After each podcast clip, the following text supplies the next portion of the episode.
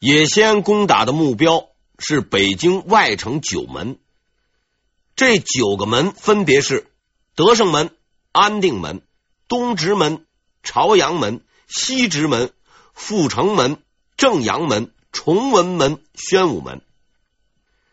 当年的北京虽然远远比不上今天北京市的规模，但也是相当大的。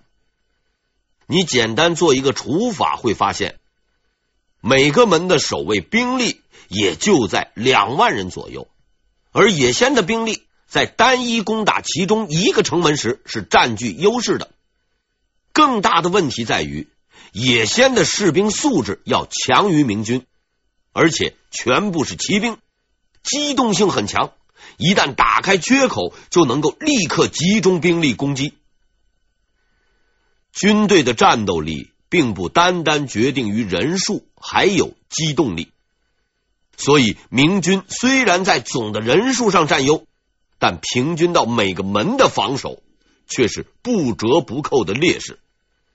在这个世界上，很多事情只要一平均，就会原形毕露。这就是于谦所面临的形势。敌军十分强大，己方兵力虽然也不少。但并不占据优势，形势并不乐观。为此，于谦找了一个得力的助手，这位助手将帮助他完成防御北京的任务，并成为他的亲密战友，并肩作战。当然了，于谦绝对想不到的是。他的这位助手在八年后还会做出一件惊天动地的事情，置自己于死地。从战友到敌人，从朋友到对头，那位完成这一戏剧性转变的亲密助手就是石亨。石亨是陕西渭南人，父亲就是武官。他承袭父业，也干了这一行。此人自幼极为骁勇，被称为正统第一勇将，与杨洪齐名。据说，在石亨年轻的时候，有一次去街上玩，被一个算命的给盯上了。那位算命先生抓住他，仔细在那端详，极为惊讶的说出了这样一句话。如今太平盛世，你怎么会有封侯的面相？但正统十四年七月，洋河之战时的石亨却绝对不能算是个英雄，因为那个时候他正在逃跑，数万大军全部覆灭，主将被杀，野先的骑兵肆无忌惮的踩踏着明军的尸体。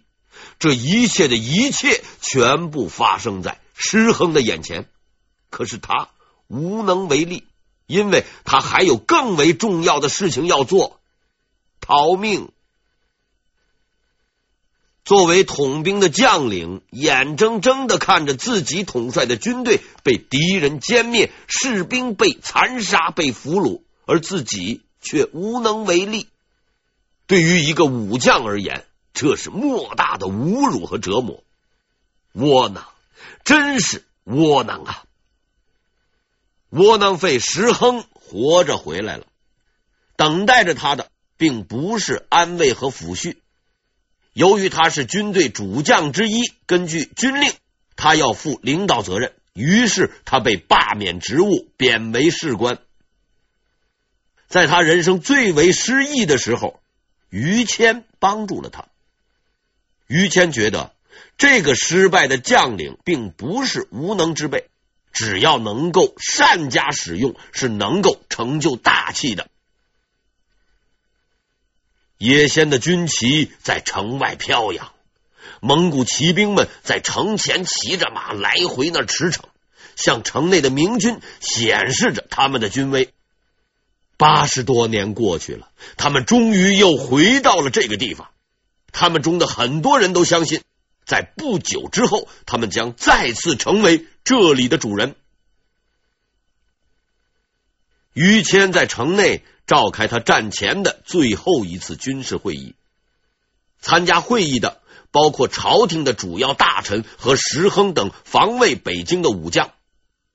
这是一次气氛压抑的会议，因为与会的每一个人都知道，现在敌军已经是兵临城下，只有战胜敌人才能保住帝都，才能挽救国运。除此之外，别无他途。会议首先讨论的是如何退敌的问题。石亨认为，在目前的局势下，敌军的实力强于明军，要想退敌，最好的方法就是坚壁清野，等待敌军疲惫，自然就会退军了。这是一个很好的方法，因为野先的士兵啊，并不是机器人，他们要吃饭，只要坚守城池，等到他们吃光了所有的粮食，自然是要走人的。石亨深通兵法，他的这个提议也是行得通的。大多数人支持，只有一个人反对。要是按照少数服从多数的原则，石亨的提议应该会获得通过。但是这一回，即使赞成的人再多也没有用，因为这个反对的人手中掌握着否决权，此人正是于谦。于谦是兵部尚书，也是会议召集人。在这个会议上，虽然谁都可以说话，但只有他说了才算数。他站起来，说出了自己的决定：野先率大军前来，气焰已经十分嚣张。如果坚守不出，只会长他们的气焰。我大明开国至今已近百年，昔日高皇帝布衣出身，尚可纵横天下、横扫暴虐的元朝，我辈岂惧小小瓦剌？他环顾了周围的众人，停顿了一下，厉声下达了他的第一道命令：大军全部开出九门之外，列阵迎敌。众臣是鸦雀无声，不说话了。锦衣卫巡查城内，但凡查到有盔甲军士不出城作战者，格杀勿论。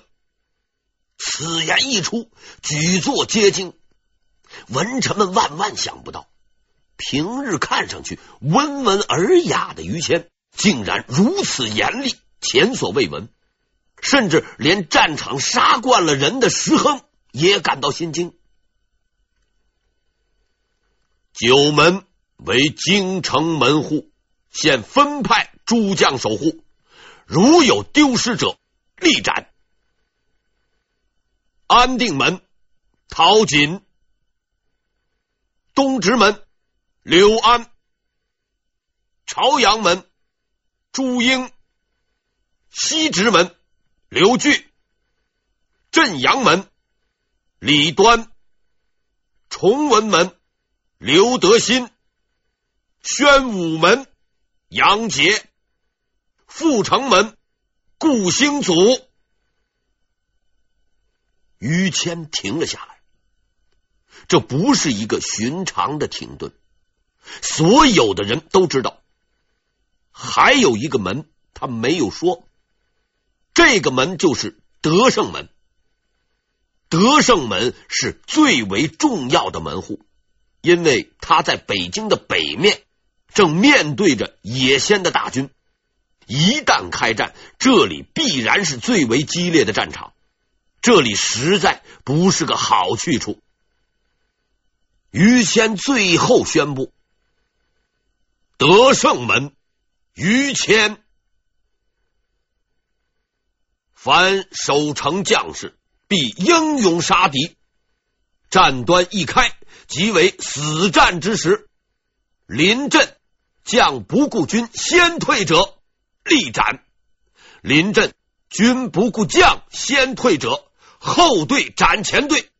敢违军令者，格杀勿论。这就是明代历史上著名的军战连坐法。此后，明朝的几个名将大都曾采用过这一方法。于谦用手指着兵部侍郎吴宁，下达了他的最后一道命令：大军开战之日，众将率军出城之后，立即关闭九门，有敢擅自放人入城者，立斩。听到了这道命令。连石亨这些杀人不眨眼的武将也被震惊了。这就意味着，但凡出城者，只能死战退敌才有生路。如果不能取胜，必死无疑。真的是豁出去了。所有的人都惊讶的看着于谦，他们这才意识到，于谦这次是准备玩命了，不但玩他自己的命。还有大家伙的命。于谦看着这些惊讶的人，对他们说：“数十万大军毁于一旦，上皇被俘，敌军兵临城下，国家到了如此境地，难道还有什么顾虑吗？若此战失败，大明必倒北宋的覆辙。诸位。”有何面目去见天下百姓？拼死一战，只在此时。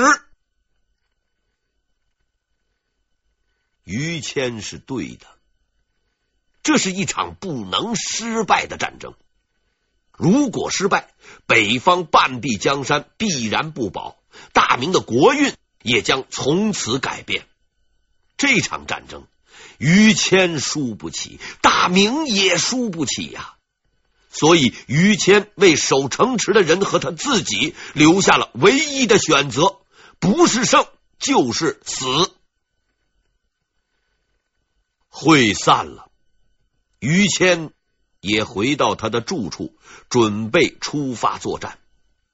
看着房中准备齐备的盔甲，他知道不久之后。他就要脱下身上的工服，穿上这套只有武将才会穿的铠甲，第一次走上战场。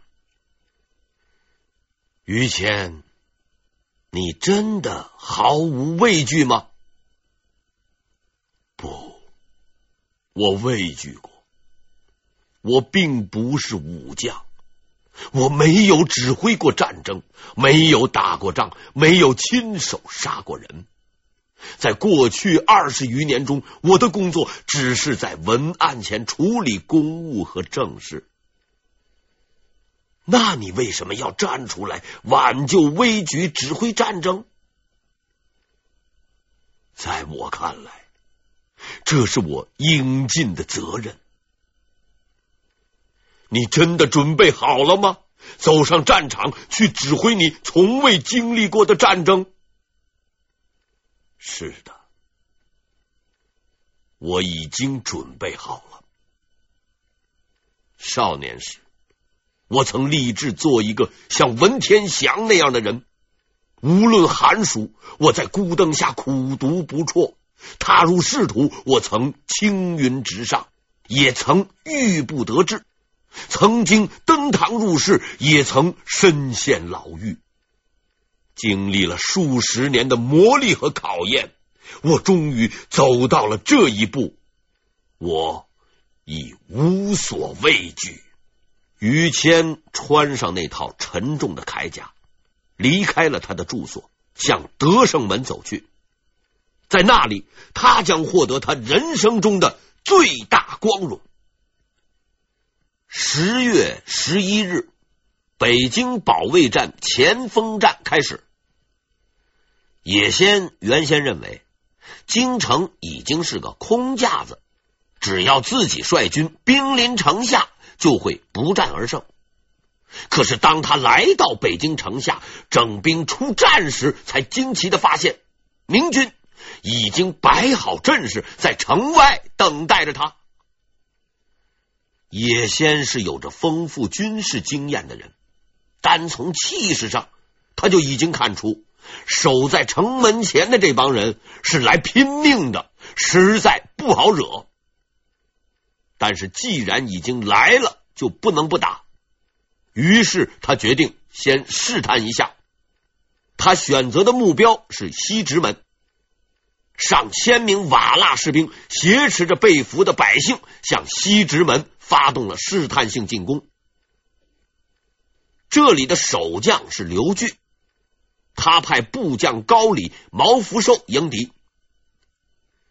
瓦剌士兵还没有从土木堡的胜利中清醒过来，他们依然认为眼前的明军会像土木堡的那些人一样，任他们宰割。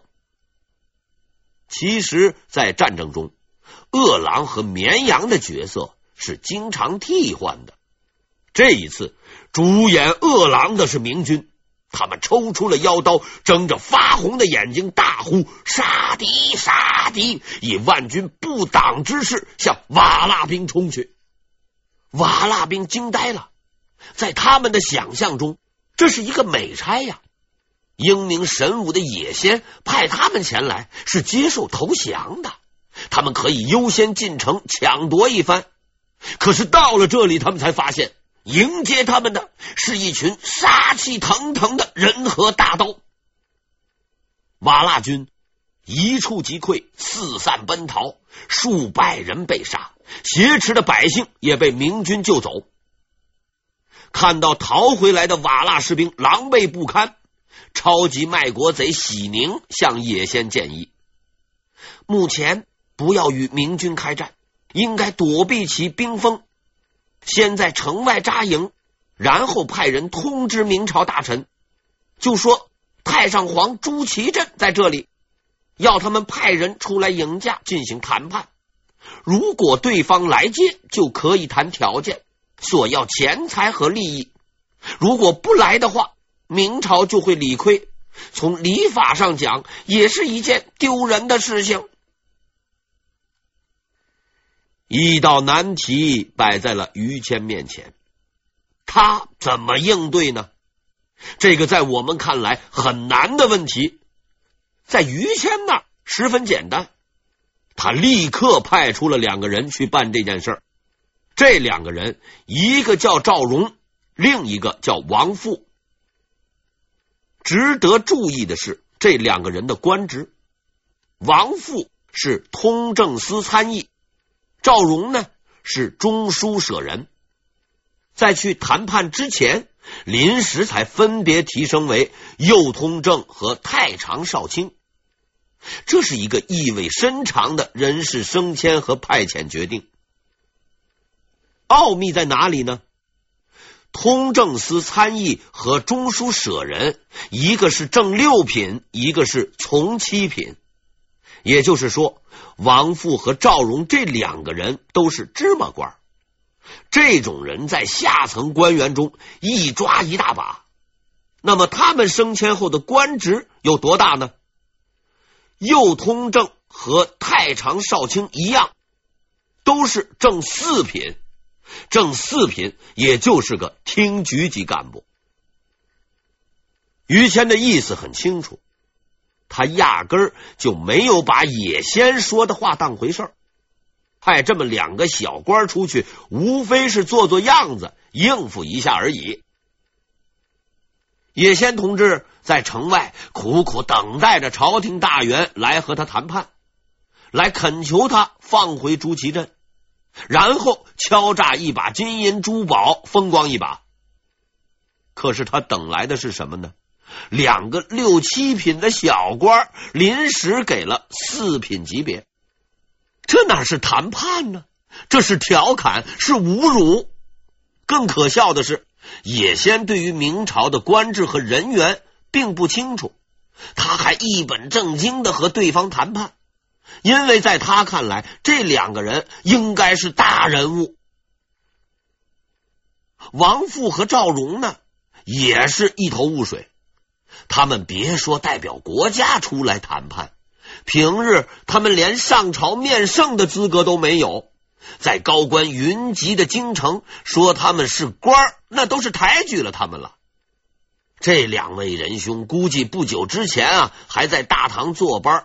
瞬息之间就被告知自己官升四品，并被派任驻瓦剌代表，即刻出行，眼看野先就要成为外交史上的笑柄，死太监卖国贼喜宁先生又出场了。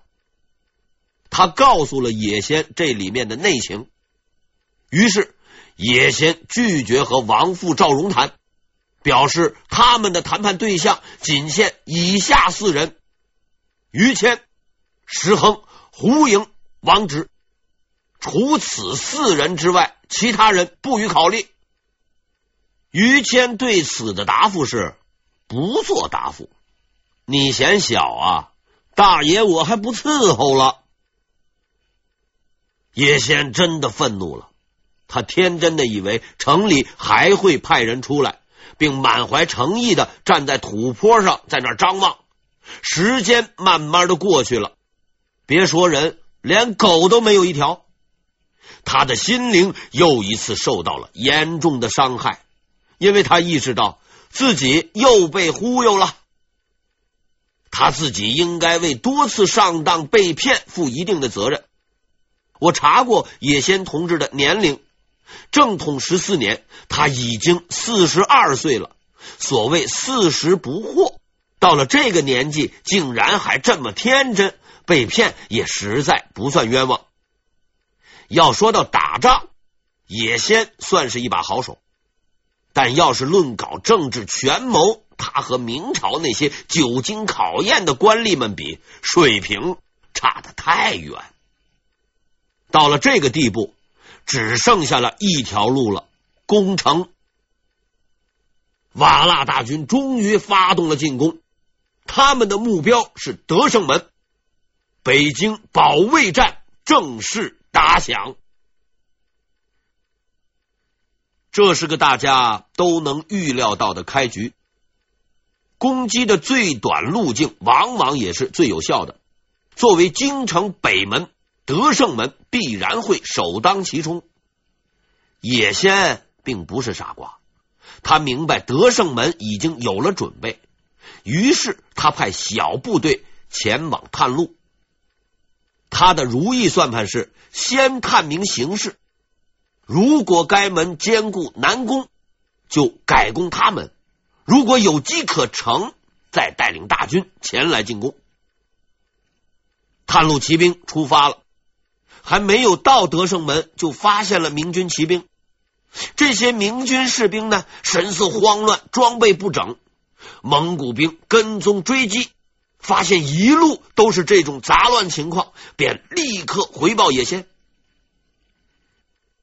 野先听到这一情况，判断明军还没有做好准备，在正确的战术思想指导下，瓦剌派出了一万大军进攻德胜门。带队的主将是野仙的弟弟博罗茂洛海，这支军队是野仙的精锐。他派出主力作战，表明其志在必得的决心。蒙古大军由野仙主营出发，彪悍的骑兵纵马驰骋，个个争先，踏起了滚滚的烟尘，向德胜门杀去。